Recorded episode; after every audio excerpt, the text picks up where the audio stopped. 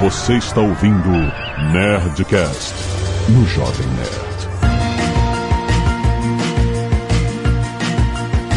Landa, landa, landa, nerds! Aqui é Alexandre Antônio do Jovem Nerd, 12 meses depois. Aqui é Flávio Augusto e lá vamos nós. Aqui é a Zagal tentando desviar desse caixote aí.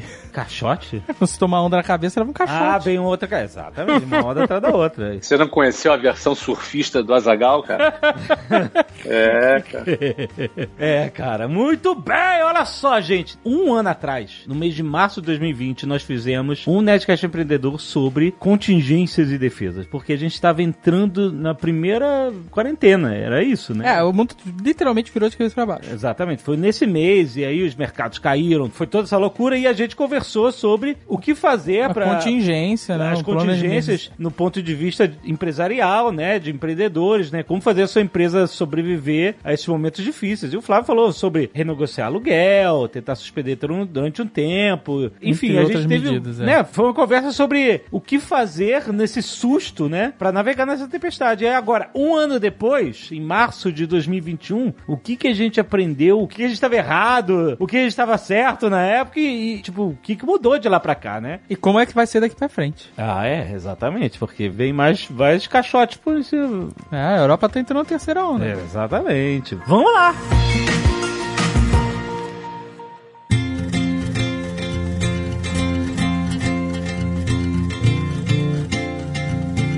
Flávio, eu lembro que você falou, olha, é bom ter uma contingência por três meses, tentar renegociar o aluguel do seu escritório, etc, por pelo menos os três meses. Eu lembro que tinha muito negócio dos três meses. É, a gente tinha uma, um mantra naquela fase, né? O mantra era espere o melhor, mas se prepare para o pior. Exato. Esse era o mantra, né? E a gente achava que o pior era o quê? Ficar três meses parado. Então, a realidade foi muito pior do que o nosso pior. As escolas do WhatsApp estão fechadas há um ano, é isso? Há 12 meses, exatamente. é, 12 meses. E vão ficar esse ano inteiro, mas Nossa. Isso aí é fato, isso é fato. Mas por que fato? Porque a gente faz um pouquinho de projeção. E aí entra a diferença, né, do que nós estamos vivendo hoje, daquilo que nós vivemos lá atrás. Lá atrás a gente tinha que ter uma reação rápida, uma decisão, uma reação, uma postura mais reativa. Agora não. Agora a gente, tendo passado pelo processo e a gente tendo se preparado e tendo entendido mais como a coisa funciona, a gente agora pode se planejar. Então, quando chegou ali para outubro novembro, a gente já fez uma previsão de que não teríamos vacina no início do ano, porque infelizmente não, não temos o estoque de vacina suficiente para imunizar a população. Logo, seríamos atingidos por uma segunda onda sem a vacina. E a gente previu lá no final do ano passado que em março poderíamos passar por medidas restritivas. De novo, a realidade foi pior do que o que a gente previu, mas estamos aí com medidas restritivas, mais uma vez, e ainda sem estoque de vacina suficiente para imunizar a população até outubro, novembro, dezembro, isso se tudo der certo dentro da previsão do Ministério da Saúde. Como toda previsão de governo, seja qual for, a gente sempre tem que dar um desconto.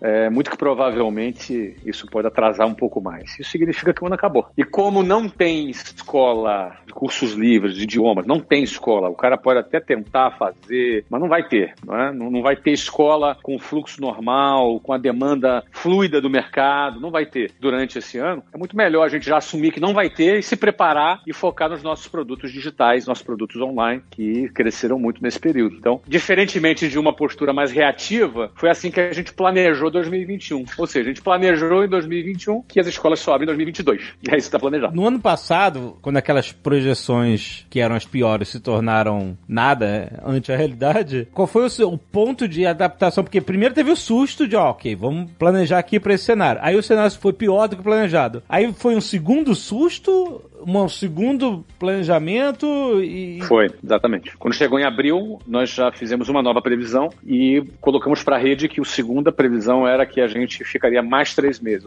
Logo, nós poderíamos abrir supostamente em agosto. Eu lembro de ver isso, essas previsões se movendo no mercado em geral. Você até o próprio cinema, os filmes, né, foram avançando. Ah, não, agora só em setembro. Só... Dava para você notar que pelo movimento meio que todo mundo tava dando uma empurradinha, dá, ok, não deu ainda, dá uma empurradinha pra ver se se resolve e tal. É meio compatível com o que você tá falando, né? Os primeiros três meses não deram, aí pô, vai pra mais três meses, aí vai pra depois seis meses, né? Quando chegou em junho, a gente falou, só em janeiro. Quando chegou em novembro, a gente já sabia que janeiro já não ia resolver. Quando chegou em janeiro, a gente anunciou que seria só janeiro de 2022. A grande questão é para que, que servem essas previsões? Quando todo é importante a gente entender que todo negócio ele é aberto com uma assumption, com uma premissa. E aquela história, quanto melhor o empreendedor é de prever, e essa previsão não é mandinar, é uma previsão que vem de leitura de mercado, leitura de dados, leitura de fatos e realidades, não aquelas que a gente gostaria que fossem a verdade ou a realidade, que a gente está vendo muito muito um falso positivismo se alastrar, e esse falso positivismo as pessoas se machucam com ele, porque a, a realidade ela atropela. Então é muito importante a gente fazer previsões. E a gente, baseado nas previsões, você faz o planejamento. Aí você se prepara financeiramente. Mas a palavra é previsão ou seria uma projeção? Previsão e projeção pode ser um sinônimo, né? Porque uma projeção é uma previsão. Uhum. Uma projeção é, é uma coisa que você está prevendo para um futuro. Você está tomando aquela projeção, aquela previsão aquela premissa para tomar suas decisões agora. Então, vou dar um exemplo para você. Se eu já tenho como hipótese mais provável, por conta da vacina, por conta do comportamento da população e das decisões políticas que serão tomadas, que seguem um determinado padrão, se eu já tenho uma conclusão sobre essa previsão, o que, que eu posso fazer? Eu posso devolver os imóveis,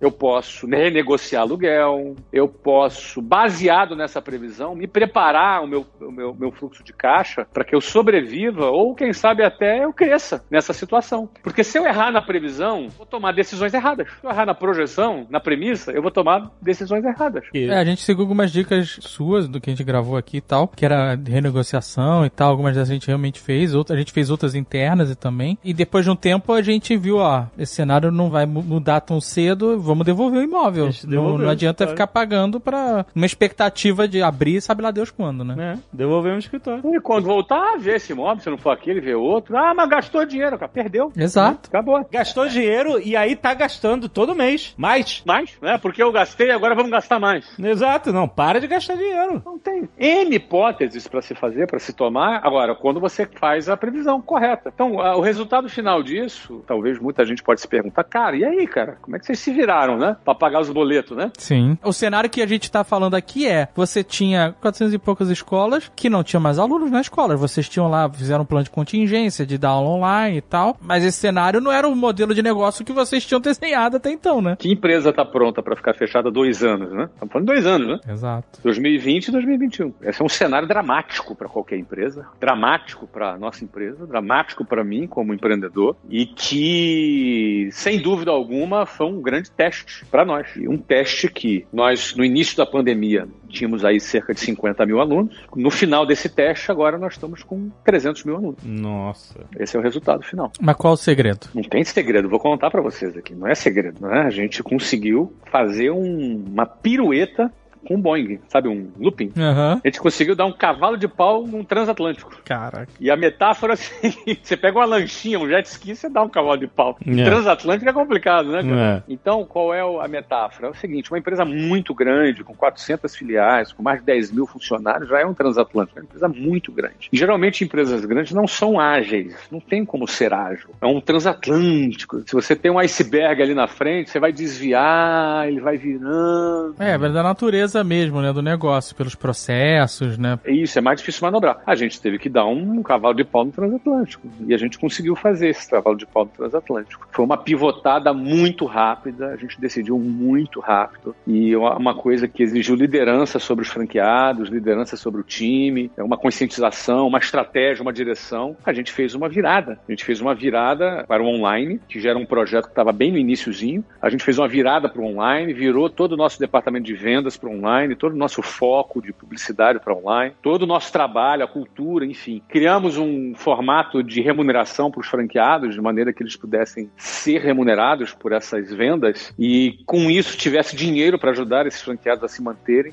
É? Isentamos de royalties, recomendamos a, a renegociações de aluguéis, uma, todo um trabalho para trabalhar a parte de logística, para manter os alunos que já existiam em plataformas online, que a gente produziu e desenvolveu a toque de caixa, e a gente acabou com isso, tendo muito sucesso, muito rápido, mudou muito rápido, tendo essa categoria de resultado aí. Aumentamos em seis vezes a nossa quantidade de alunos. E além disso, num cenário de desemprego, né, a gente sim reduziu o número de funcionários na área de franchise. Começamos o ano com 190, 180 mais ou menos funcionários e estamos agora com cerca de 130 funcionários. É que essa área derreteu, né? Essa área tá congelada, não tá nem derretida, tá congelada. É. Ela tá na geladeira, tá no freezer, né? Tá em coma ali, esperando abrir a escola. Em compensação, a outra área que nós chamamos área de EdTech, que são nossas empresas de educação e tecnologia, elas saíram de 80 funcionários no início da pandemia para mais de 500 agora. Então, nós contratamos aí 420, 430 e poucas pessoas esse ano. Caraca. Nossa. Let's work the problem, people. É claro que você contou a parte estratégica de mudança de foco do produto, né? Já que o vertical do mercado, que era presencial, estava congelado por motivos óbvios, você, obviamente, foi pro digital. Assim como a gente viu a movimentação de muitas empresas, conglomeradas. A Disney foi uma movimentação gigantesca, né? Que o o novo CEO fez questão de dizer, olha, isso já estava em curso, só que eh, a pandemia acelerou esse foco. E o que faz, bate com o que você mesmo está falando, porque a gente sabia que o WhatsApp Online era uma mudança em curso e que também acelerou. Então, tipo, não parece uma desculpa esfarrapada da Disney. né? Faz sentido com o que a gente está vendo, né? Em diversos mercados. Mas uma coisa que eu queria perguntar era o seguinte, a Disney provém, a maior parte da mudança está na forma como eles distribuem conteúdo. E as pessoas querem consumir conteúdo, etc., da mesma forma, porque elas querem se divertir, faz parte. Agora, o seu conteúdo que é de educação e mais voltado ainda para oportunidades de trabalho, eu quero perguntar se vocês também temeram ou pesquisaram a própria adesão desse mercado, porque né, a gente está num, num momento de crise onde talvez as pessoas estivessem desesperançosas em investir em educação para si mesmo e tal, mas pelos números que você mostrou parece o contrário justamente, né? É isso que eu queria perguntar, se você chegou a, a pensar, meu Deus, será que o nosso segmento vai ser também afetado não só pela mudança de presencial para online, mas pela vontade, pelo foco dos nossos clientes ou de potenciais clientes? Bom, aí entra a, a crença no ser humano, né, e baseado em fatores históricos. Você viu quanto o Japão se reconstruiu do pós-guerra, quanto a Europa se reconstruiu do pós-guerra. Aham. Né? O ser humano ele tem uma capacidade muito grande de se renovar, de ter esperança é, necessária. Por isso que às vezes ele prefere acreditar em bobagem, porque ele busca, ele quer ter tanto ter esperança que ele quer se convencer até daquilo que não existe. Um pouco da realidade, ele entra em negação porque é uma necessidade grande de se ter esperança. Porque quando aquela expressão, a esperança é a última que morre, significa dizer que o cara que perdeu a esperança perdeu tudo. Uhum. Já morreu tudo, se a esperança é a última que morre. E sem dúvida alguma, a esperança é um ingrediente de quem investe em educação. Porque investir em educação é sacrificar algo no presente em troca de algo no futuro. É, é verdade. Então, é, um exemplo que eu costumo dar para exemplificar isso é o seguinte: se a gente recebesse uma notícia agora, se um asteroide vai bater na Terra daqui a cinco dias e aparece lá a imagem do asteroide e é impossível e a raça humana vai ser exterminada, o planeta vai sair do mapa da galáxia. Alguém começaria uma faculdade de medicina? Aham.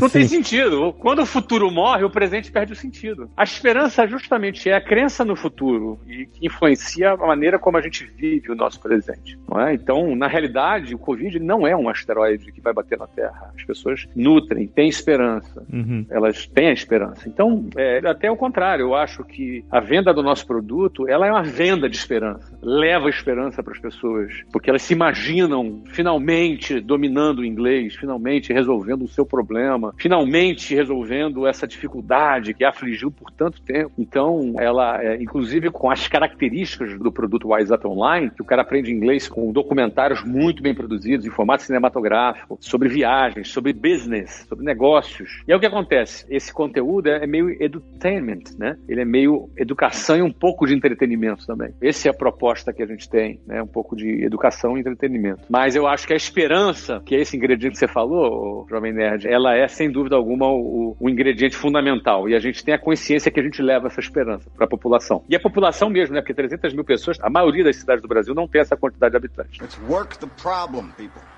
Let's not make things worse by guessing. Você falou da virada mais brusca pro digital, né? Era um- que era um processo que vocês já estavam iniciando dentro do WhatsApp, né? Do grupo Wiser. É, já vinha há muito tempo, na verdade, com, com o meu sucesso, né? Mas é, pros cursos de inglês estava se iniciando. O Alexandre citou aí o exemplo da Disney também. E eu li recentemente uma reportagem que falava que Portugal, ela tá praticamente desesperada atrás de profissionais de TI, de profissionais que trabalhem com programação, É mesmo? porque a Europa, ela é muito devagar em digitalização dos negócios. É assim, é terrível, é assustador. Você entra num site de qualquer coisa, Portugal, na Espanha, é assim, você não acredita, parece que você viajou no tempo e tá na internet dos anos 80. E por conta da pandemia, no caso especificamente Portugal, mas eu acredito que outros países europeus também, eles foram forçados, porque tem uma explosão na demanda de negócios digitais. Tudo online, né? Então hoje eles têm uma necessidade de 20 mil profissionais de TI e eles só formam 2 mil por ano. Nossa. Então eles estão precisando importar profissionais de TI nesse momento.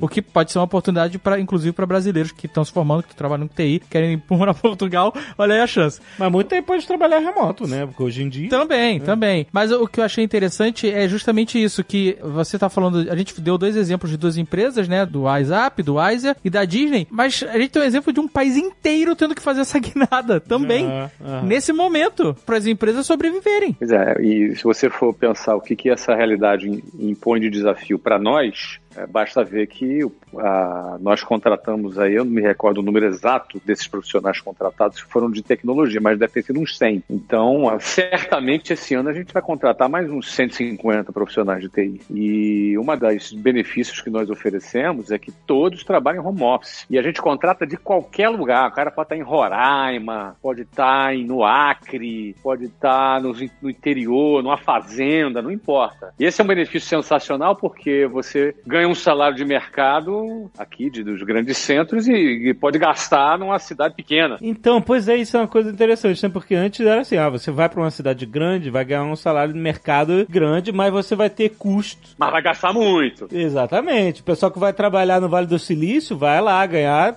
salário de Vale do Silício, mas vai gastar Vale do Vai Silício. gastar também. Vale do Silício. Então aqui não. É, exatamente. E a gente está atraindo muitas pessoas com isso, porque a gente tem um formato de gestão já feito para home office. Então, assim, sempre tem muito profissional de tecnologia que nos ouve aqui. Se você quiser trabalhar no nosso time, tá com a gente, nós estamos crescendo loucamente, já estamos em 52 países, é, nos tornamos uma empresa de tecnologia, nos tornamos algo maior do que sempre fomos, inclusive. Sei lá, procura, não tem um link aqui para deixar, mas entra no nosso site, se candidata aí que a gente vai contratar um monte de gente de tecnologia. Isso de todas as áreas, desde cientista de dados, programador, pessoal de inteligência artificial, gerente de projeto, para mobile, para tudo, para tudo.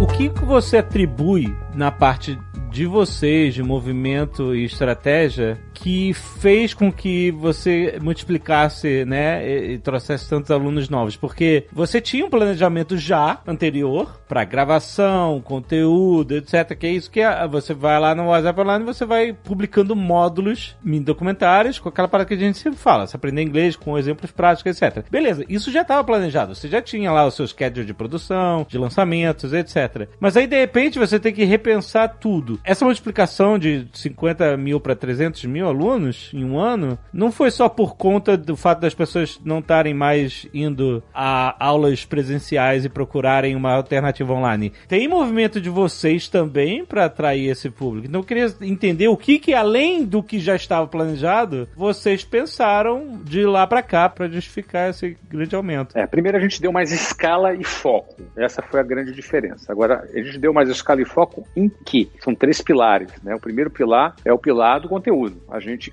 inovou. Mais uma vez, a gente inovou. O- nós não somos um curso de online que tenta simular um curso presencial. A gente não é uma versão online de algo presencial. É, não é a câmera filmando a, o, o quadro negro. Não é uma câmera filmando a novela. Na realidade é o seguinte, eu disse que a primeira novela foi produzida que era uma câmera filmando o teatro. É isso aí. Então não, não é uma tentativa de ser um... Não, é o contrário. É um conteúdo nativo digital, feito, pensado pensado e consumido com todas as funcionalidades de, de user experience de um usuário para poder utilizar um aplicativo, não é? Ou seja, no, no, no, celular, ou no tablet, no computador, na Smart TV. Ou seja, é uma coisa nativa digital. Mas já era antes. Não, ele já era. A diferença é que a gente acelerou e deu mais escala. Então a gente, por exemplo, produziu business. A gente só tinha só o tema de viagens. Então, mas isso já não estava programado para entrar antes de tudo? Estava programado, a gente só acelerou a velocidade, ah, entendeu? acelerou, acelerou. Ah, entendi. Acelerou a velocidade. Então esse é o primeiro pilar ali, né? Depois a gente também deu foco. A gente mobilizou o exército nosso, todo da nossa rede, da nossa rede de franquias, formamos outros canais também, mobilizamos toda essa força de gente trabalhando em prol desse foco. E o terceiro ponto, canais de vendas, divulgação, a promoção e, e criação de canais de vendas. A gente atua em omnichannel, que são diversos canais vendendo. A gente está tendo um, um, um cross-channel, digamos assim, que seria canais presenciais vendendo produtos digitais. Você imagina vendendo produtos, vocês vendem, por exemplo, produtos do Jovem Nerd através dos canais de comunicação de vocês digitais, faz a entrega entrega, etc e tal. Agora, você imagina abrir lojas em shopping centers do Jovem Nerd, por exemplo. Seria um cross-channel, né? Você teria um canal físico vendendo produtos de vocês. Agora, no nosso caso, esses produtos são produtos digitais. Então, tem um call center vendendo produto digital, a gente tem venda direta vendendo produto digital, a gente tem é, as franquias vendendo os nossos produtos digitais. As franquias que estão fechadas. As franquias que estão fechadas, mas as franquias são as pessoas. Elas vendem da casa delas. Hum, elas passaram a ser vendedoras do produto digital. Nós nos tornamos vendedores dos produtos digitais e nos tornamos também trabalhadores da WhatsApp da nossa casa. Nós estamos há um ano em home office. Nós começamos com 10 mil pessoas em home office e hoje somos mais de 20 mil pessoas em home office porque a gente criou uma divisão de venda direta que tem 10 mil pessoas. É impressionante. Mas os outros 10 são 20 mil pessoas trabalhando de casa, com todo cuidado, se protegendo do Covid, é? se protegendo da pandemia, podendo trabalhar da sua casa. Criamos os processos, criamos os softwares de gestão, os formatos de controle, para que essa máquina toda funcionasse das casas das pessoas. Ah, então é, foi uma escala de conteúdo para você ter mais conteúdo, mais velocidade e uma escala dos canais de venda. Mobilização de gente e estruturação de novos canais de venda. E tecnologia para fazer isso tudo funcionar. E tecnologia para poder controlar essa história toda. Porque você tá vendo o app, né, do WhatsApp Online e tal, que é a ah, tecnologia não. Esse é um é a ponta desse iceberg. É a ponta. Tem a tecnologia para gerenciar essa turma toda. Exato, exato, né? Todo o back tá, office. Tá atrás da cortina do business, é isso, tá? Tá nos bastidores, exatamente. Esse formato de gestão de home office não existia. Exato. Teve né? que inventar, uhum. testar, ver o que validou, o que não validou, o que tá funcionando, o que não tá. Nessa escala, nessa escala. Nessa escala. E digo mais, nós vamos, devemos dobrar a quantidade de funcionários esse ano ainda. Dobrar. Ou seja, quando eu digo dobrar, não aqueles 20 mil, porque muita gente é funcionário da franquia, mas aqueles 500 caras de, da EdTech, nossa, a tendência é chegar a mil. Esse ano ainda. Só gerenciar a parte de back-end, assim, isso já é um full-time job. Rapaz. Então, então imagina o que é gerenciar o departamento pessoal.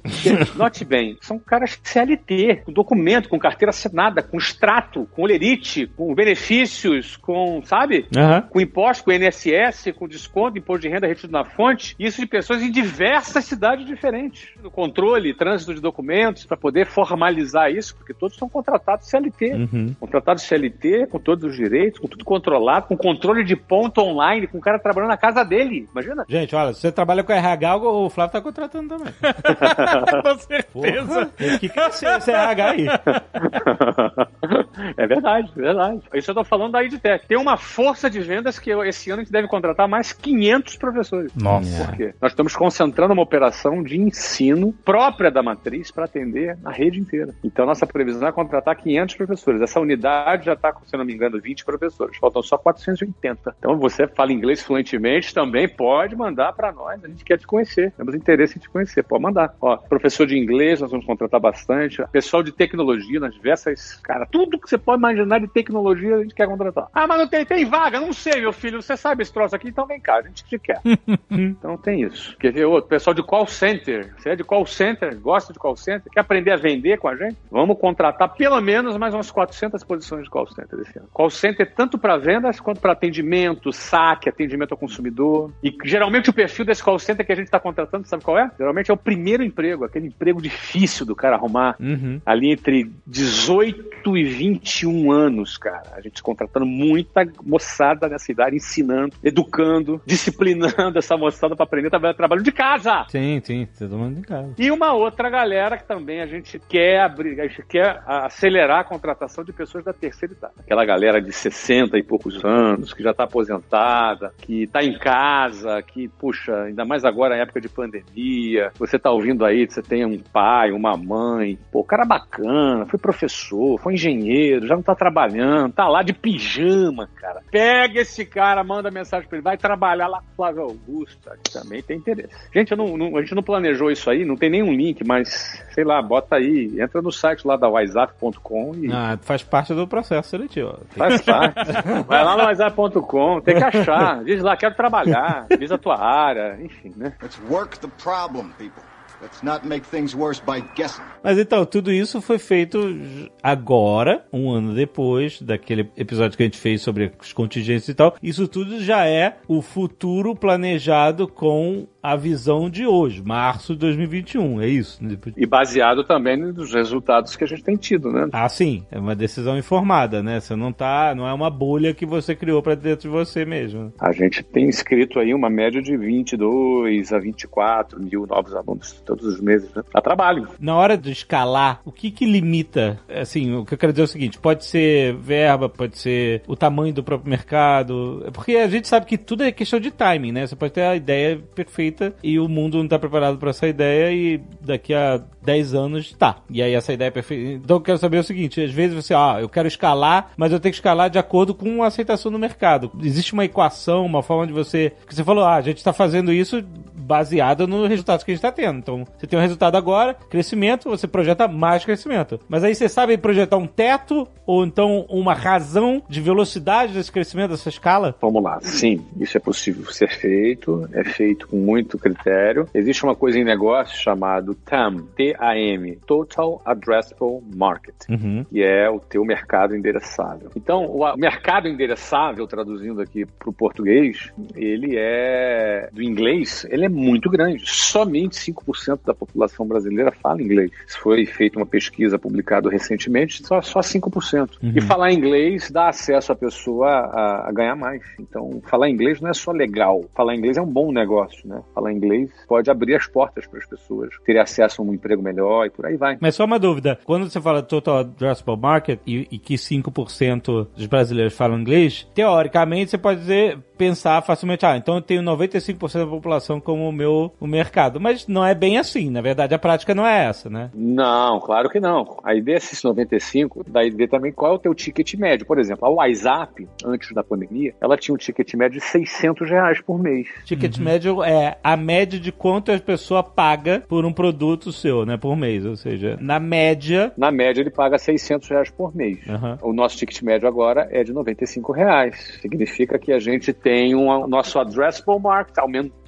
brutalmente. É. Mas vocês tentavam variar esse addressable market tendo outras escolas no grupo, né? É, a gente até conversou sobre isso, sobre diferentes marcas atingirem diversos públicos e tal. Mas a outra marca custava 400. Ah, tá. Então, ainda assim, a gente aumentou muito. E primeiro a gente aumentou pela questão socioeconômica. E segundo, a gente aumentou porque antes a gente estava limitado geograficamente pela localização das escolas. Agora, como o produto é online, nós estamos no planeta inteiro. Nós temos alunos em 52 países. Que vocês agora não atendem mais só pessoas que falam português. Não só pessoas que falam português e não só pessoas que moram perto ou trabalham perto de uma franquia. Exato. É. Então nós também tivemos um aumento do mercado endereçável por questões geográficas também. Vou fazer um, algumas suposições aqui sem números reais, porque eu tenho que pegar o estudo com calma, mas é possível você chegar num número perto do exato, numa ordem de grandeza. Mas sem me preocupar com a curacidade desses números, a metodologia é mais ou menos o seguinte: você vai fazer um cálculo do ponto de vista socioeconômico quem não alcança esses 95 reais. Aí você vai falar, poxa, o Brasil tem 100 milhões de pessoas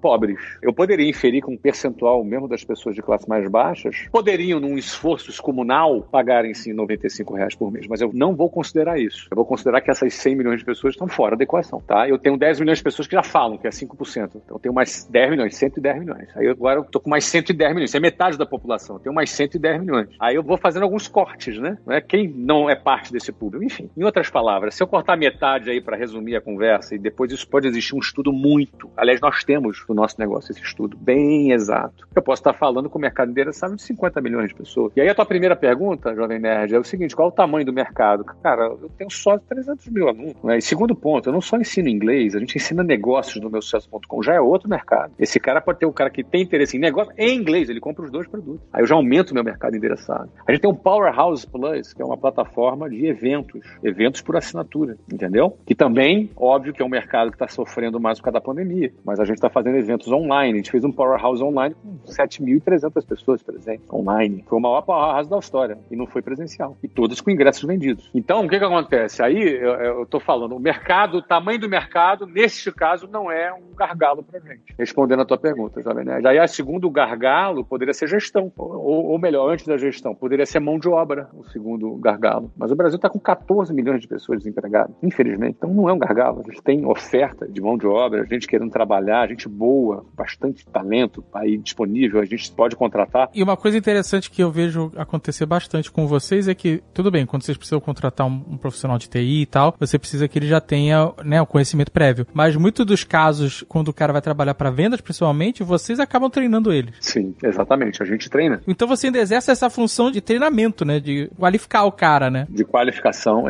exatamente. A gente até gosta de fazer essa função. É bem do nosso DNA. E a terceira ponta, a terceiro gargalo é a gestão disso tudo, né? Quando a gente falou, cara, contratamos 500 pessoas espalhadas em várias cidades do Brasil e aí a gente tem que agora gerenciar, botar essa galera para trabalhar, para produzir. Será que tá trabalhando? Será que não tá? Como é que faz? Então, a gestão desse processo nosso foi a gente criou essa gestão. Ninguém ensinou, não tem disponível num livro, não tem nada no mercado. A gente criou e está funcionando. E te digo que está funcionando tão bem que nossa divisão de educação e tecnologia, de EdTech, já decidiu. Não querem nunca terem um escritório. Vão uhum. ser eternamente home office. Então, essas vagas a que eu me referi aqui, todas elas é para ficar trabalhando da sua casa. Ó, eu digo, eu trabalho na minha casa há 11 anos, almoço com meus filhos todos os dias, almoço com a família, não perco o tempo do trânsito, não gasto dinheiro com gasolina, vale transporte, nada disso. É uma beleza, você gasta pouco dinheiro. Tá? As faturas do cartão de crédito começaram a chegar, meu Deus, só isso? O que está acontecendo? É uma outra vida. Eu, particularmente, gosto muito de trabalhar. Claro que tem gente que detesta, tem gente que detestou a experiência, talvez porque não foi uma boa experiência, ou não tem, não, não tinha uma estrutura tão boa assim para trabalhar. É, né? Porque muitas vezes a pessoa talvez não tenha estrutura, aí, é,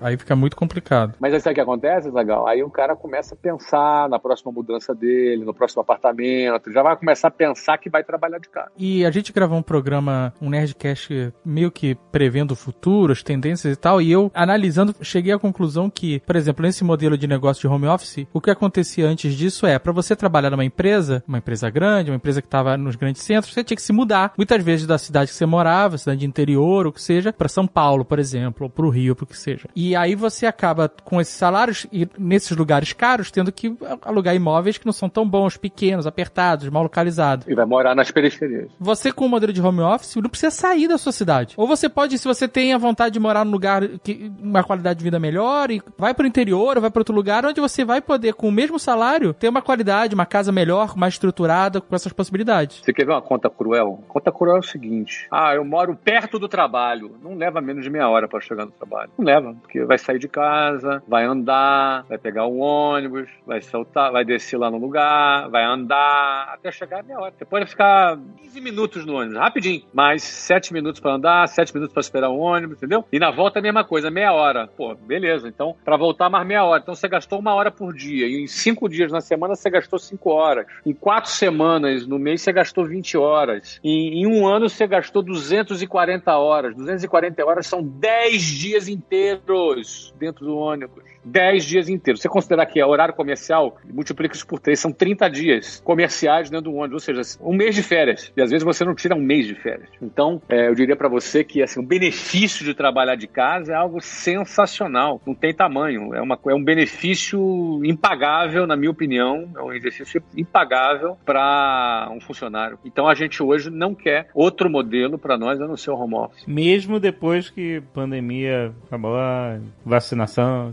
A gente continua com o nosso prédio lá, a gente vai ter, vai funcionar muito algumas áreas, mas essa área de edtech aí, tecnologia, tudo vai ser home office. É assim que a gente quer trabalhar e tá todo mundo feliz. Óbvio que tem gente que gosta, tem gente que não. Eu, sinceramente, sou um baita defensor desse modelo porque eu acho sensacional. Assim como tem gente que gosta de trabalhar no escritório, tem gente que não. não é? Dos dois lados você vai ter.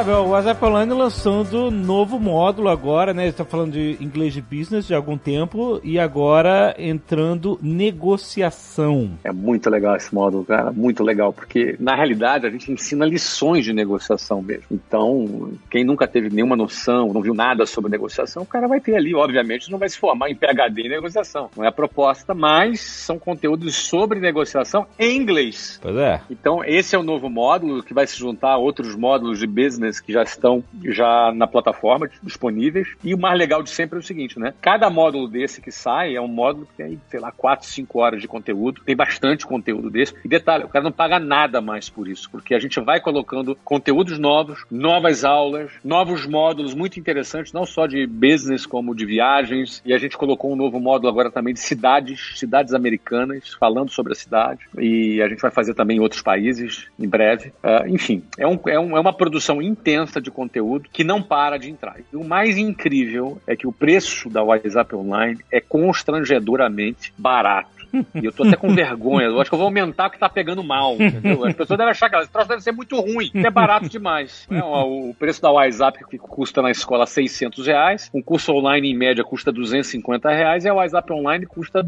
95 reais. 95 reais mensais no plano anual. E aí você vê que tá pegando mal, Jovem Nerd. Eu acho que eu vou aumentar porque as pessoas não. vão achar que é ruim, cara. Vão achar que é ruim, não é possível, cara. Não, não, não é bom. A gente fala que todo mês, é bom mesmo.